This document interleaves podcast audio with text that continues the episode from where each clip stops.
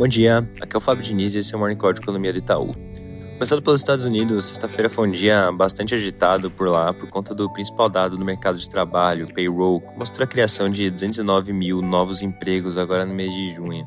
Dessa vez um pouco abaixo da média das expectativas de 230 mil, que nesse caso acabou sendo uma boa notícia, dado que ao longo da semana passada saíram vários dados que vieram acima do esperado gerando o receio de que o Fed fosse acabar precisando ir além dos dois aumentos na taxa de juros que vêm sendo sinalizados. Naturalmente, os mercados reagiram bem a esse dado, mas aqui é bem importante deixar claro que essa história toda ainda não está tão perto assim de um encerramento bem sucedido, dado que o quadro segue de uma economia ainda muito aquecida, com mercado de trabalho super forte e salários pressionados. Disso tudo, além de vários discursos de membros do FOMC que vão acontecer ao longo dos próximos dias, também vai ser muito importante acompanhar bem de perto o resultado da inflação de junho, que sai agora na quarta-feira. Tem divulgações importantes também na Europa, com foco na ata da última decisão de política monetária do Banco Central da zona do euro, agora na quinta. Inclusive, é o mesmo dia em que vai sair a produção industrial da zona do euro referente ao mês de maio.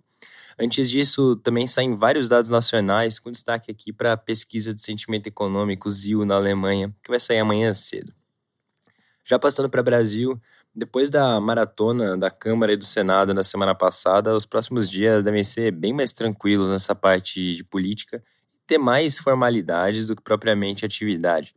Na sexta, a Câmara concluiu a votação dos destaques da reforma tributária e conseguiu votar também o PL do CARF, que é uma outra pauta que o ministro Fernando Haddad vinha priorizando bastante.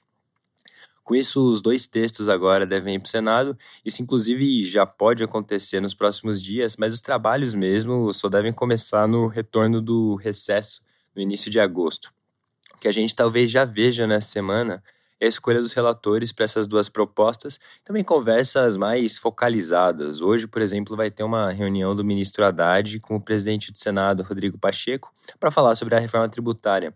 E um primeiro esforço, que inclusive já vem sendo reportado pelos jornais, é que não sejam feitas alterações no texto que precisem voltar para a Câmara. Ou seja, a ideia é tentar ao máximo fazer com que esse processo já se encerre no Senado sem precisar passar por uma rodada a mais de votação na Câmara, que naturalmente traria um risco de atraso na aprovação da proposta.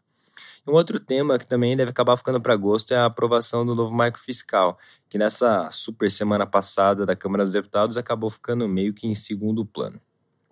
Nesse contexto pré-recesso, já tem aparecido bastante também nos jornais o tema de reforma ministerial, com destaque de que algumas mudanças podem ser feitas com o intuito de atrair mais partidos para a base do governo no Congresso, ou pelo menos facilitar o relacionamento com um grupo maior de partidos. E o timing para esse tipo de negociação, inclusive, é propício, dado que tem algumas semanas ainda de intervalo antes do retorno efetivo das atividades. Na parte de dados econômicos, essa semana tem divulgações importantes, começando pela inflação do mês de junho, que sai amanhã, vir com uma leve oscilação negativa no mês. Além disso, destaque também para a receita do setor de serviços, a PMS, que vai sair na quarta, e para as vendas do varejo na sexta. A gente espera uma alta de 0,7% na PMS, enquanto as vendas do varejo devem vir com queda de meio ponto, tanto no índice restrito quanto no ampliado. É isso por hoje, um bom dia e uma boa semana.